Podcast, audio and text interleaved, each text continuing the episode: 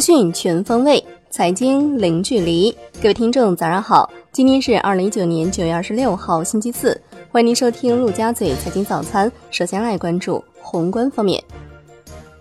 财政部发布数据，一到八月，国有企业营业总收入三十九万四千八百八十四亿元，同比增长百分之七点四；国有企业利润总额两万四千零九十三点一亿元，同比增长百分之六点一。央行公开市场周三开展两百亿元十四天期逆回购操作，当天有三百亿元逆回购到期，净回笼一百亿元。资金面转松，Shibor 短端品种大幅下行，隔夜品种下行三十二点三个基点，报百分之二点零四六零；七天期下行十点四个基点，报百分之二点五七二零。来关注国内股市，上证指数回补九月四号缺口，收跌百分之一。最终报收在两千九百五十五点四三点，深成指跌百分之一点四三，创业板指跌百分之一点三，万德全 A 跌百分之一点二七，两市成交五千二百五十八亿元，北向资金逆势流入近五亿元。香港恒生指数收跌百分之一点二八，失守两万六千点关口，国际指数跌百分之一，红筹指数跌百分之一点一七。全天大市成交七百五十五点七四亿港元。财政部将工商银行百分之三点四六股份、农业银行百分之三点九二股份划转给社保基金持有，以两家银行 A 股最新收盘价计算，划转股权总价值超过一千一百五十亿元。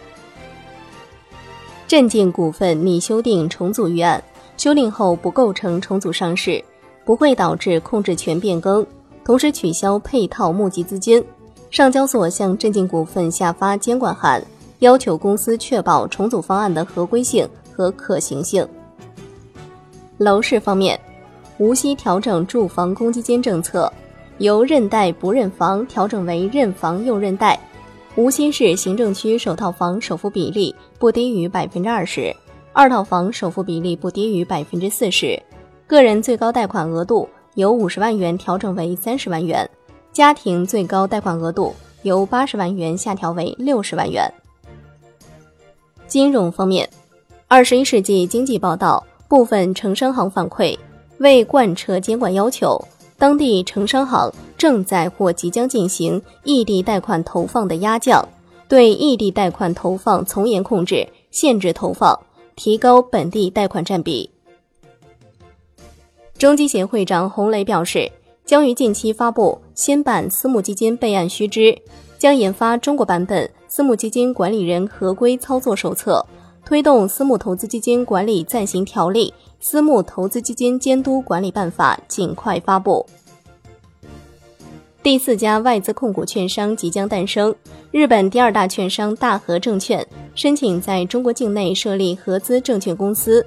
明确日方股东持股比例为百分之五十一，北京国有资本经营管理中心和第二家中方股东的持股比例分别是百分之三十三和百分之十六。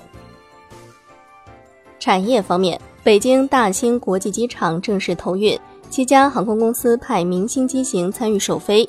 目前已有六十六家航空公司意向入驻，其中有二十家境内航空公司，四十六家港澳台地区及外国航空公司。农业农村部表示，猪价上涨明显趋缓，国庆期间价格总体保持稳定。今年年底前，生猪产能将探底趋稳，猪肉市场供应有望逐步稳定和恢复，价格会逐步回落到合理水平。恒大新能源汽车集团与德国 FEV 等五家全球顶尖的汽车工程技术龙头企业合作，同步研发十五款新车型。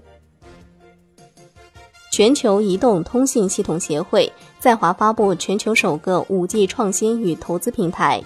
国内三大电信运营商投资公司悉数加入，并吸引了华为、中兴等通信设备制造商。海外方面，纽约联储表示将扩大9月26号的十四天期回购操作规模至最高600亿美元，并扩大当天的隔夜回购操作规模至最高1000亿美元。来关注国际股市，美国三大股指集体收涨，烟草商菲利浦·莫里斯大涨超百分之五，取消与奥持亚的合并谈判。截至收盘，道指涨百分之零点六一，标普五百指数涨百分之零点六二，纳指涨百分之一点零五。欧洲三大股指集体下挫。